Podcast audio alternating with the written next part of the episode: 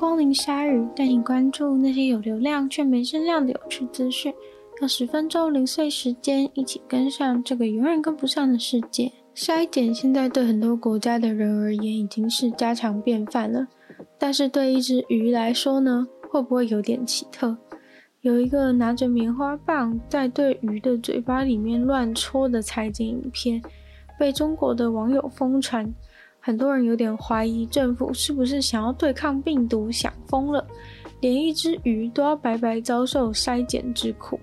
这个影片是在上海的市场里面拍摄的，那只鱼的嘴巴其实超大，防疫人员在鱼的嘴巴里面连续搅了好多圈，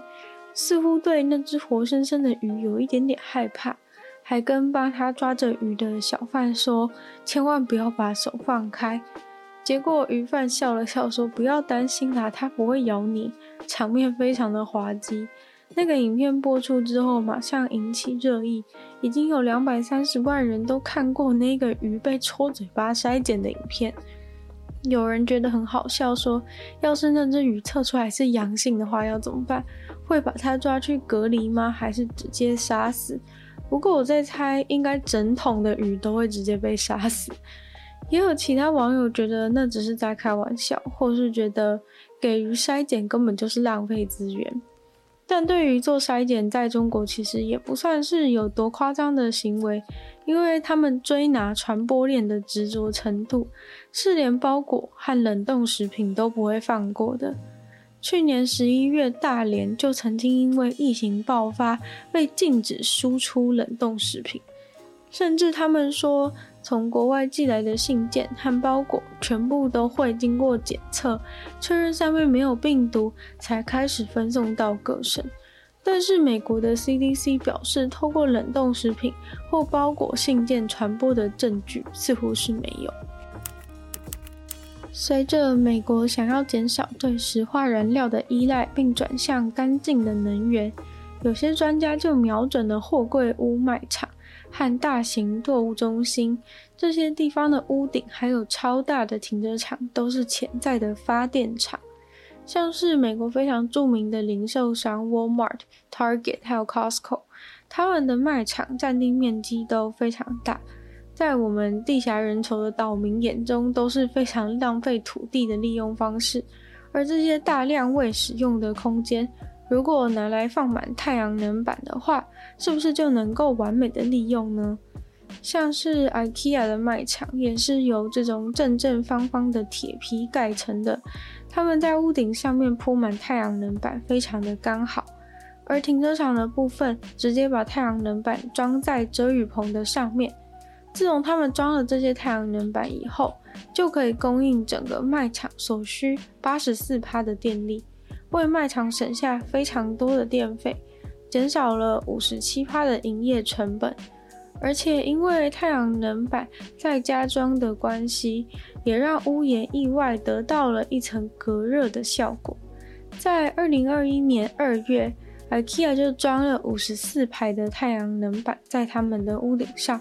全美国的分店有九十趴全都装好了。这种被称为“大箱子”的方正建筑卖场，因为有非常大的屋顶面积，所以都能轻松减掉大半的电费。平均一间这种大卖场能发的电可以供应八百万户的用电，减少的温室气体排放更是相当于一千一百万台车子在路上开。他们去计算，平均一间 Walmart 的屋顶就有三个美式足球场那么大。再看看全美国有多少这种占地面积很广的卖场屋顶，如果不去装太阳能板的话，简直是太浪费了。全美国有五千家的 Walmart，他们的屋顶面积等于七十二平方公里，这些屋顶能发的电足以供应给八十四万户的人使用。目前装最多的应该是 Target，他们甚至在屋顶上面用太阳能板排成自己 logo 的形状。但是这个计划最令人担心的其实是这些房子的屋顶本身，因为这些屋顶原本除了挡雨以外没有任何其他的功能，所以有一些分店的屋顶有点令人堪忧，似乎很脆弱，不太确定装了这么多太阳能板以后会发生什么事。一个日本的杀生石硬生生的碎了一地，里面封印的九尾狐很有可能已经跑了出来。这颗杀生石位于日光国家公园里面，没有人确切知道这颗杀生石被破坏的具体原因。不过推测有可能是几个月来的寒冬所造成的，因为假设杀生石上面本来就已经有裂痕的话。每年冬天都会有水渗到石头裂开的缝隙里面结冰，一次又一次就扩大了石头的裂痕。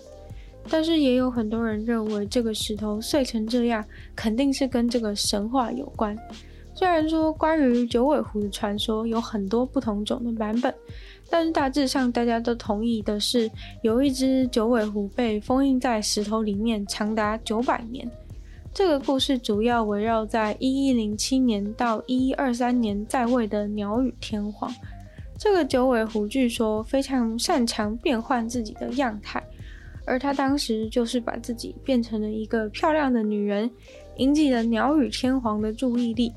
不过，当九尾狐跟天皇的关系越来越亲密了以后，天皇就生了一场大病，也因此九尾狐就被认为是这场大病的罪魁祸首。大家都觉得是他害天王生病的，所以就想要把他给抓起来。东窗事发后，九尾狐就赶快的逃进了荒野当中，透过不断的改变自己的形态来躲过追击。只不过最后武士竟然抓住了他九尾狐的灵魂。当一位弓箭手射穿他的身体的时候，他的肉体就死了，而他的灵魂就被锁在了石头里面。后来就有传说，如果你敢去触碰那颗石头的话，你就会死掉。那颗石头也因此被取名为杀生石。那颗石头到底是不是有超自然的力量，其实没有人知道。不过它的所在位置却是给了大家更多的想象空间，因为那颗石头位于好几个火山的附近，似乎有时候火山在释放气体的时候，就把附近的人或动物给毒死。那颗杀生石后来就逐渐成为了一个热门的观光景点。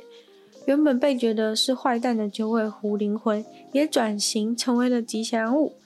但是杀生石碎掉，还是很多人觉得是个不好的兆头。但也有人说，九尾狐是因为找到普丁这个新目标，所以才离开的。超过一百年的时间，世界上最著名的古迹之一马丘比丘好像一直被叫错了名字。报告指出，印加人盖这个城市的时候，是将它取名为类似华纳比丘的发音，而这个华纳的部分翻译的话是新的或是年轻的意思，比丘的部分则是山顶，所以合起来的话应该是年轻的山顶的意思。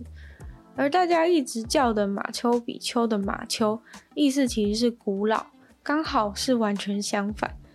这个印加的古迹是在一四二零年左右建造的，在一九一一年的时候被美国探险家重新的发现。马丘比丘这个名字是来自于他笔记本中的记录，而笔记本中的记录只是他当时在那边玩的时候，在地向导的一位农夫告诉他的名称。后来去调查的考古学家也都没有真正的去了解那个地方的文化。但是马丘比丘的名字应该就会维持现在的样子了，毕竟这个名字已经被写进了几千本书，还有正式的法律文件里面。当地人似乎也已经接纳了这个新的名字。今天的鲨鱼就到这边结束了，再次感谢今天赞助的会员 Z Z Z、渲染秋生、Alex Lee、黑牡丹、毛毛、ken Jason、乔文倩。